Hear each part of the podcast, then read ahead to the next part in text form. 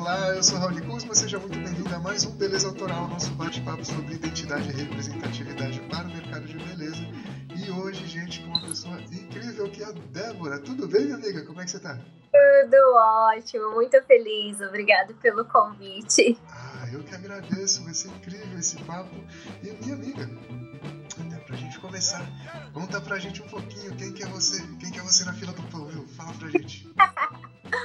Eu me chamo Débora Luz, tenho 31 anos, trabalho com beleza nas redes sociais, com beleza, moda, lifestyle.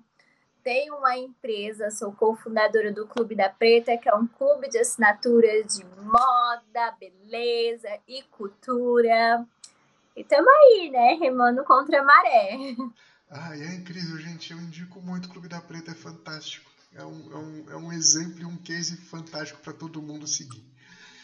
Débora, para a gente começar nossas perguntas já, vou fazer já uma pergunta combo para você.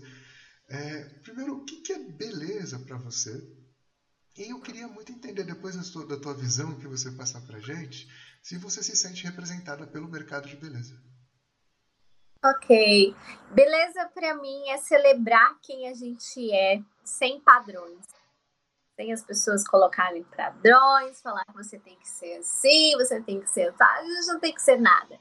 A gente tem que ser o que é, nos faz bem ser. Perfeito. E atualmente eu me sinto não representada pelo mercado. Apesar de estar trabalhando há muitos anos, assim como influenciadora, né? Tenho uma trajetória desde 2016 já atuando com publicidade, né? Paga pelas empresas eu não sinto que esse meio representa mulheres negras ou respeita a nossa beleza como deveria. Perfeito, perfeito. Amiga, pegando esse link, entendendo o, o campo que vocês trabalham bastante, que eu acho fantástico, que é o universo da moda, é, por que é tão difícil a gente criar, ser autoral nesse ambiente de moda? É, entendendo que a gente olha para onde a gente olha, seja em rede social, seja em e-commerce, seja em revistas, existe sempre um padrãozinho muito hypado do, que é ser alguém autêntico, mas é tão hypado que todo mundo é a mesma coisa no final das contas. E, e o que a impressão que dá é que a gente não consegue manifestar nossa identidade por tanta poluição né? e por tanta referência que existe de padrão que é identidade nesse processo para você? Por que, que é tão difícil a gente ser autoral? Eu acredito que, principalmente quando a gente é, tá na internet ou tem uma empresa, a gente busca o reconhecimento do nosso trabalho. E muitas vezes o reconhecimento vem por é, editoriais virais, vídeos virais, porque aí querendo ou não, ali é uma oportunidade de você expandir o seu trabalho e as pessoas falam, nossa, que legal, deixa eu ver quem é essa pessoa, o que, ela está fazendo. Eu, particularmente, falo até para as empresas, falo, ai, gente, não faço esses negócios de TikTok, de, de dancinhas, e não faço, não tem, não me peça orçamento disso, não vou ficar dançando, não sei dançar, não vou ficar fazendo isso, acho que não tem nada a ver comigo, né? E eu falo para as seguidoras, gente, vocês não vão fazer fazendo aqueles vídeos, pá, maquiou, pá, vestiu a roupa. Não, isso não existe, sabe? Eu gosto de, de ter uma linha muito mais clean de criação, mostrar o que eu tenho para mostrar. Gostou, gostou, não gostou. Tchau. Basicamente é isso. Perfeito. E uma coisa que eu queria ver com você, até porque acho que é, é muito bacana quando a gente começa a ter influenciadora onde é possível a gente se espelhar. Uhum. Né? E ver alguém igual a gente e falar, caraca, que legal. Não é simplesmente aquela coisa, aquela, aquele padrão de beleza na praia, né? E, e é. tem muito. Como é que foi essa escolha de ser influenciadora? E na interação com o teu público, é, você sente que eles que, que existe essa coisa do tipo, putz, alguém agora, agora alguém me representa de forma real? Eu acredito, na verdade, acredito que meu público se vê em mim, até porque eu faço questão de não ficar usando filtro. É, minhas fotos elas têm uma edição mais crua, eu mexo ali mais no brilho, no contraste, uma coisa bem simples assim. E eu caí no mundo da internet por acaso. Na verdade, eu estava fazendo curso de museologia na Universidade Federal de Brasília. Uhum. Eu pretendia mexer com trabalhar com patrimônio cultural brasileiro imaterial, que são as festividades, o tambor de crioula, o boi bumbá. E aí, nesse processo de centro acadêmico, tá sempre ali vivendo na universidade, eu acabei que me deparei com uma Débora que eu não me encontrava olhando no espelho porque eu alisei meu cabelo dos 10 anos até 20 anos de idade, então eu não sabia como era a textura do meu cabelo. Eu já adolescente queria sempre estar muito maquiada. Então eu comecei a me des desconstruir daquelas aqueles padrões que a sociedade falava para mim, não, você tem que estar sempre assim, porque assim você vai ser mais aceitável, assim seu cabelo vai estar domado, ou usando este batom a sua boca vai estar mais bonita. E aí, nesse processo de faculdade, eu acabei me desconstruindo. E há 10 anos atrás, não se falava em cabelo natural, não se falava em transição capilar. E eu simplesmente falei, eu quero saber como é a textura do meu cabelo, comecei a descer Chegou a um certo ponto, eu cortei, ninguém entendeu nada, porque naquela época as pessoas falavam que o cabelo que tinha progressiva e alisamento, ele não voltava a ficar natural, né? E as pessoas me perguntavam na faculdade o que, que você fez, me perguntavam na rua o que, que, eu, que, que eu tinha feito para o meu cabelo é, ser tão sedoso, tão bonito. E eu fiz dois vídeos mostrando basicamente os produtos que eu usava e alguns penteados que eu usava e nunca mais mexi na internet. Aí teve um tempo que a faculdade estava de greve, eu fui trabalhar no shopping, não estava muito gostando, assim, estava bem desgostosa, que é uma vida bem desgastante. É, até admiro quem gosta de trabalhar em shopping, que eu tenho várias pessoas que conheço, várias pessoas que gostam de ser é, vendedores nessa correria, gosta. E aí, um amigo meu falou assim: Débora, por que, que você não trabalha com internet? É, seus vídeos da internet bombaram, você já viu? Eu falei: Eu tenho canal no YouTube? O que, que é isso? Aquela, né? Porque eu não tinha divulgado, eu tinha vergonha de falar.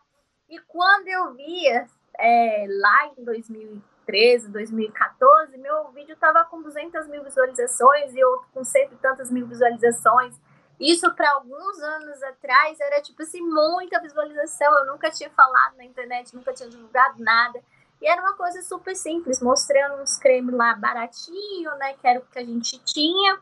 E alguns penteados pro cabelo curtinho que eu tava tendo que lidar, né? Naquela fase de crescimento. E foi daí que eu falei, poxa, se eu nunca divulguei, minha câmera não era melhor, assim. O meu primeiro vídeo eu até ocotei, porque a câmera nem foca em mim, foca no papel de parede que tinha. Era horrível, assim. E eu falei, não, vou tentar investir aí, porque eu acho que as pessoas elas têm carência de escutar sobre os, seus próprios traços, a sua própria beleza, o seu próprio cabelo. Muita gente me pergunta, e aí eu comecei a colocar vídeos esporadicamente na internet em 2014, foi em 2013 para 2014. Em 2000 e 16 eu fui chamada para fazer um comercial de uma marca muito grande, uma marca a nível mundial. Aí eu falei, caramba! E eles me pagaram assim muito bem. Eu nunca tinha visto tanto dinheiro na minha vida. Falei, caramba! Nossa, que legal. Só que aí eu tive que optar entre continuar o semestre, o final do semestre, ou ir gravar a campanha. E como eu é, trabalhava, fazia faculdade, eu pegava o número certinho de matérias para eu não ser jubilada da faculdade. Eu não sei se vocês sabem, né? Quando a faculdade pública acredita que o aluno não está valorizando ali a bolsa deles, eles os convidam a se retirar, vamos dizer assim. e aí eu fiquei assim num dilema: será que eu vou para a área da cultura ou será que eu arrisco aqui? E na, no mesmo período, foi um período assim que eu conversei com algumas pessoas que trabalhavam na Secretaria da Cultura, que era o órgão que eu queria trabalhar, tinha até prestado concurso. É, a galera tava cinco meses sem receber. Eu falei, quer saber de uma coisa? Deixa eu ir fazer esse negócio aqui. Se nada der certo, eu faço outro vestibular e volto para minha faculdade. E aí foi assim que começou, de uma forma bem orgânica, assim. Na época que eu comecei, as meninas até brincam, é, era tudo mato, a gente não tinha recebido, a internet era uma internet péssima, assim, as empresas não sabiam muito lidar com a gente, não sabe até hoje, né? Mas antes era muito mais. Então foi assim que eu caí na internet. Eu não, não foi uma coisa planejada, foi assim, um paraquedas. Eu caí ali, opa, nossa, tô, tá legal, vou ficar aqui. que legal, meu. E hoje você tá quanto tempo já? Eu tô trabalhando na internet assiduamente desde 2016. Que legal. E você sente uma evolução da audiência nesse período? Porque uma das coisas que a gente que eu comecei a perceber, que eu também eu não sou muito digital, mas a, o como essa nova geração vem usando a rede social como, como ferramenta de construção de identidade. É, eu sinto que tem isso. Eu vejo meninas muito novas, é, assim, eu tenho um grupo de criadores negros que eu faço parte, e aí a gente às vezes fazem, fazemos reuniões e tudo mais. E eu vejo meninas muito novas, assim, com 16 anos, 17, não, ela tem 17, 17 para 18 anos. A menina já tem, acho que 3 milhões de seguidores no TikTok e assim, ela é dançarina, já dançou com Pablo Vittar, com Anitta, todo mundo falava, gente, com 17 para 18 anos, eu não tava sabendo nem quem eu era. É, perfeito. E é muito maluco isso, né? Porque existe essa, essa necessidade de um espelhamento, porque a, a vida é caminho, né? Uhum. A gente também, hoje, na, na, idade que a gente está, a gente apoiou muito para se construir, né? Nossa, eu falo que a gente era uns catarrentos perto do, dessa nova geração. E nesse processo todo, né, onde hoje você, buscou um espelhamento, né, e depois agora você é espelhado, isso é muito legal, você é essa referência. Como é que é, é a Débora hoje com essa construção de identidade, com esse black fantástico, com essa força de olhar para a rede social e, e, e, com a seriedade, com a segurança, falar, olha gente, eu tô aqui, eu sou essa. E é isso. Então, eu, eu gosto muito de uma frase de uma amiga minha que ela fala que ela não achou uma referência e ela mesma se tornou a referência para ela. Então, eu acho que é basicamente isso, sabe?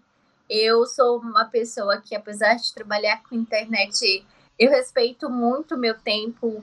É, nesses tempos de pandemia, eu dei uma mega desacelerada. Eu sempre estava com contrato anual e trabalhando e viajando, então deu uma super desacelerada.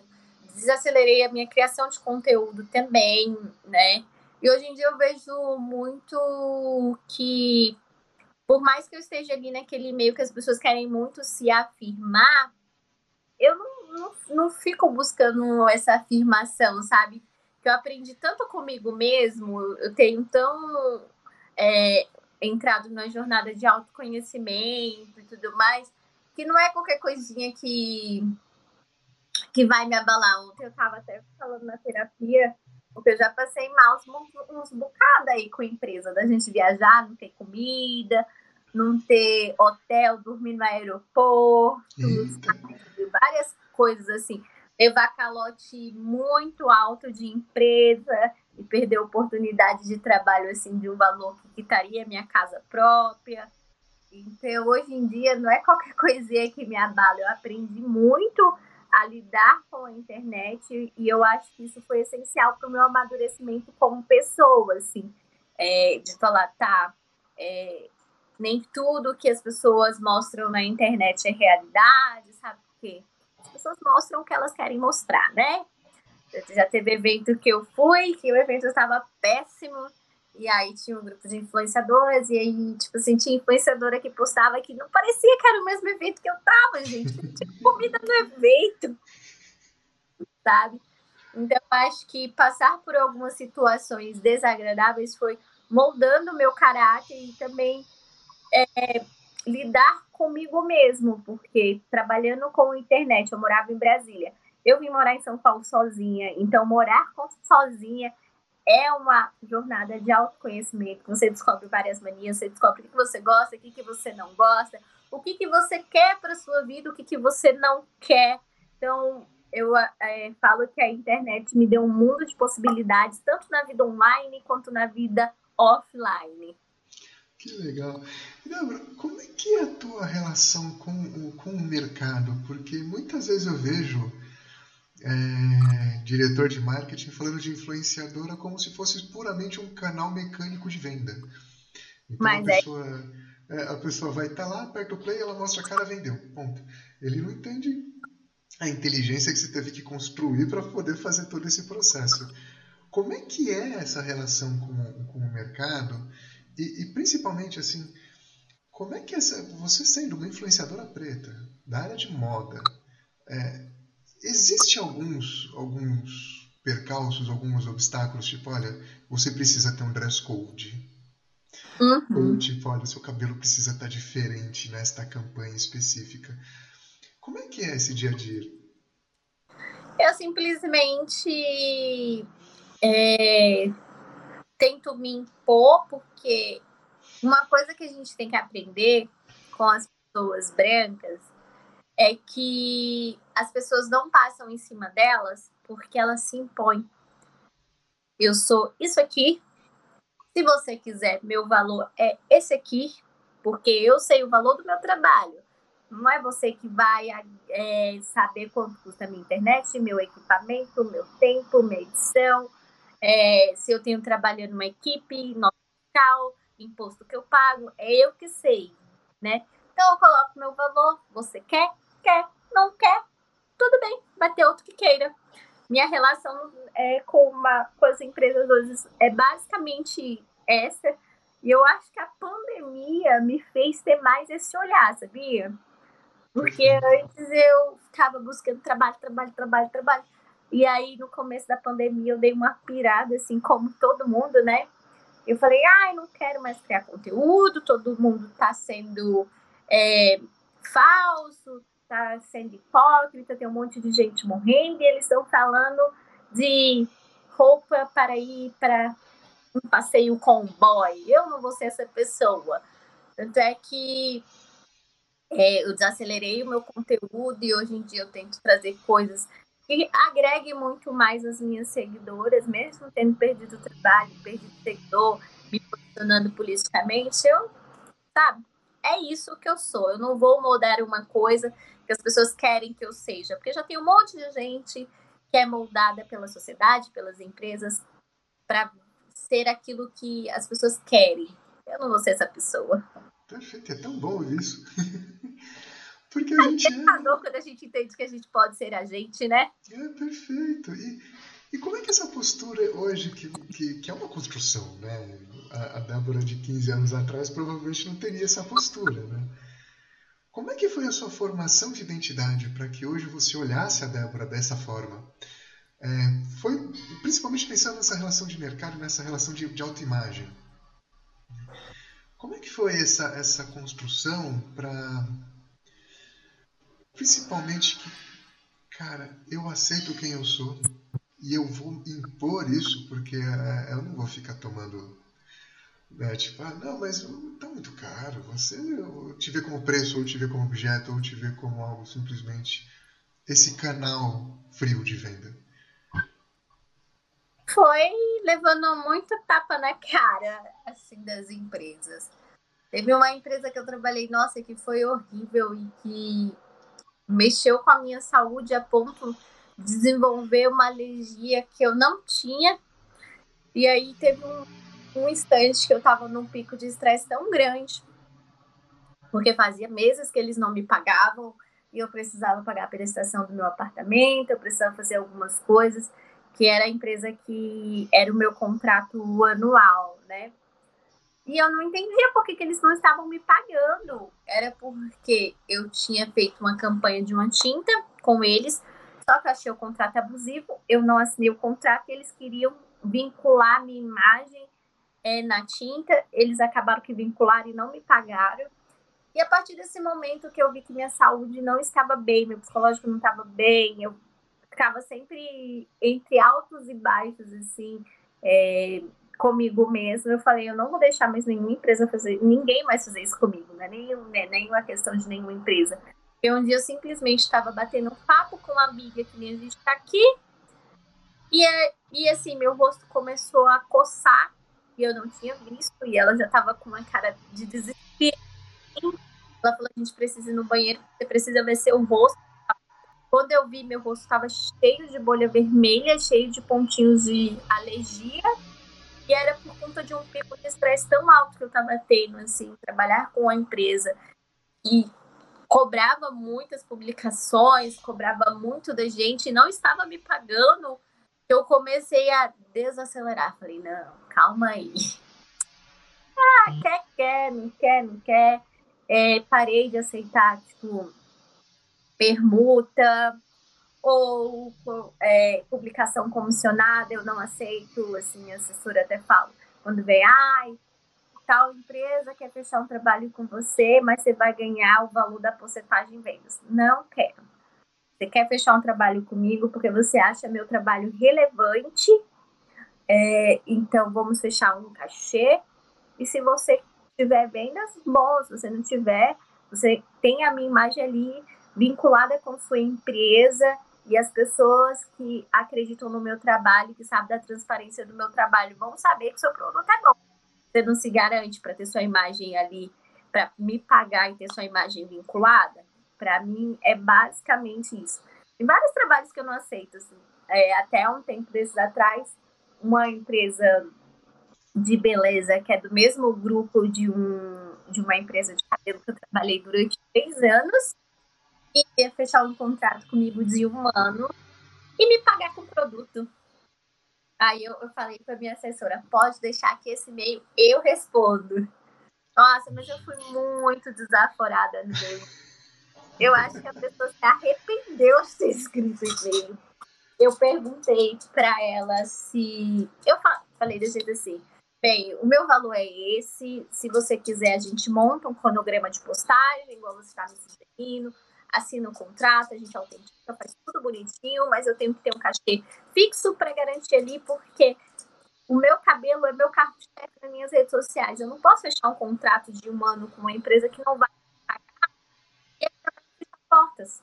Porque às vezes, tipo assim, um concorrente direto não vai querer fechar um trabalho comigo porque eu tô ali postando sempre daquela empresa, né? Então, aprender isso foi muito importante para mim. E aí eu falei exatamente isso no meio. Eu não posso fechar um contrato com vocês de um ano que vai me fechar portas e receber creme. Você paga a sua internet com condicionador, você por acaso se veste pagando com shampoo, você paga a energia da sua casa com hidratação, ou você é, comprou seu celular com creme de cabelo. Você me conta, porque se conseguir, eu tenho um arsenal de produto aqui em casa que eu vou começar a procurar as empresas que fazem esses trabalhos com vocês, essas trocas, para eu também estar tá nessa vantagem, porque eu não vi vantagem nenhuma nessa parceria. Muito bem, muito bem, que legal. então, Débora, indo pro, pro final com bastante pesar, porque tá muito legal, tá muito legal esse papo, eu queria pedir a gentileza de dois conselhos, vamos falar assim. Tá. O primeiro, um bom e belo puxão de orelha para os tomadores de decisão do mercado aprenderem de fato a profundidade que você trouxe. Né? A vivência que você está mostrando e a oportunidade que eles estão perdendo uhum. né? numa não interação, numa interação não adequada? Numa não conversa olho no olho com você né? de uma forma digna. E o segundo que conselho você daria para nossa comunidade se manter sempre de pé é, nesse momento maluco que a gente está vivendo? Tá. O primeiro, é, eu acho que é o que todo influenciador sente, é falar para as empresas: a gente não é vendedor. Antes vocês pagavam uma modelo para fazer um comercial claro que o comercial ele vai ter um alcance, assim como nós influenciadores vamos ter um alcance, mas a gente não é vendedor. A gente não tem obrigatoriedade de vender o produto. Quem tem obrigatoriedade de entregar um produto que está sendo vendido ali e que se promete algo são as empresas. Elas que têm que garantir isso. A gente é só uma vitrine, mas não uma vitrine comercial. A gente está ali dando experiências e trocando com o nosso público. É totalmente de estar tá vendendo para o nosso público. A gente não tem obrigação nenhuma de vender. A gente está tendo troca e quanto mais orgânica, mais real, mais transparente for essa troca, mais as empresas vão vender, mais as, as pessoas que me seguem vão dar credibilidade àquilo que eu falo. Por isso que eu não faço é, comercial e não fecho parceria com marcas que eu não acredito. Perfeito, perfeito. E um conselho para nossa comunidade? Gente, façam terapia. perfeito. Aconselho, eu também faço façam terapia, se exercitem, não por uma questão de corpo, mas por uma questão de saúde, de mente, mantenham-se ativo para poder lidar com a internet se você é influenciador. Não deixe as empresas dizer é, que você é menos do que você é, porque você é foda pra caramba. Se você tá aí na internet, tem um grupo de seguidores, você é foda pra caramba, você tá influenciando as pessoas, sim. E se tem empresa que não quer você, vai ter outra que vai querer e vai te pagar muito melhor. Se valoriza. Perfeito, perfeito. E minha amiga, pra gente fechar de fato, quem falou, cara, eu quero estar tá do lado da Débora agora? Como é que esse pessoal te acha? Como me acha? No Instagram, Débora Luz Oficial, no YouTube, Débora Luz, meu. Todas as minhas redes, Débora Luz. Se procurar, acha. TikTok, eu acho que é Débora Luz Oficial, mas eu não comecei a usar. Mas perfeito, minha amiga, eu queria te agradecer imensamente, foi um papo fantástico, espero que você tenha gostado. Eu agradeço, amei, muito obrigada. Ah, maravilha, fico feliz, viu, gente? Parabéns pela jornada e que muitos te escutem. Obrigada. E, gente, muito em breve, mais um Beleza Autoral para vocês. Até já!